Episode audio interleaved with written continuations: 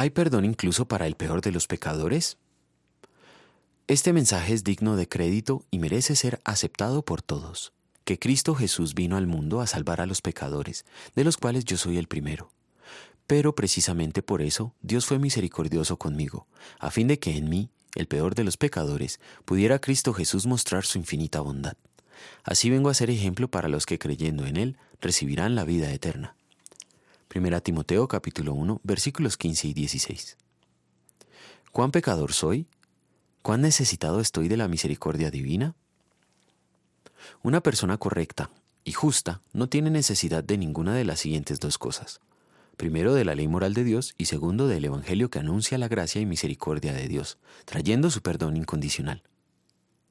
Por una parte, una persona verdaderamente justa no necesita aprender la ley moral de Dios, porque siendo justa no hace lo injusto.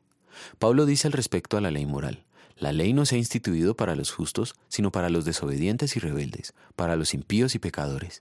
En fin, la ley es para todo lo que está en contra de la sana doctrina.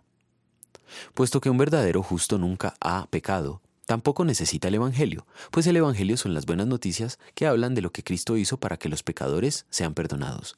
En resumen, un justo no necesita la palabra de Dios. Pero nadie es justo, ni uno solo. Todos somos pecadores que merecemos toda la ira de Dios, porque no hay diferencia por cuanto todos pecaron y están destituidos de la gloria de Dios, como dice Romanos 3.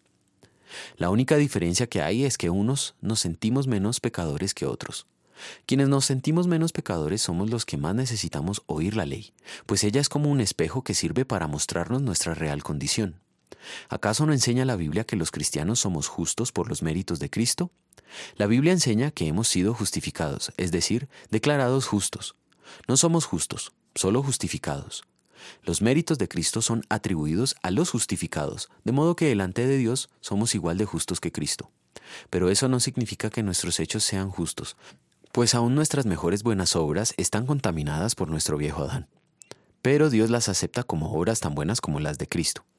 Él es el sacrificio por el perdón de nuestros pecados, y no solo por los nuestros, sino por los de todo el mundo. Primera de Juan 2.2. Incluso por aquel que desde nuestra perspectiva es el peor de los pecadores. Pero la redención de Cristo no beneficia a quien sintiéndose justo no quiere la salvación gratuita. Oremos. Señor, aunque mi carne se resiste a admitirlo, soy un miserable y el peor de los pecadores. Solo por los méritos de Cristo soy perdonado y declarado justo. Por eso no tengo que obedecer la ley para ser salvo. Por tus medios de gracia, fortaléceme en la fe de manera que en gratitud viva piadosamente mientras espero la venida de tu Hijo mi Redentor. Amén.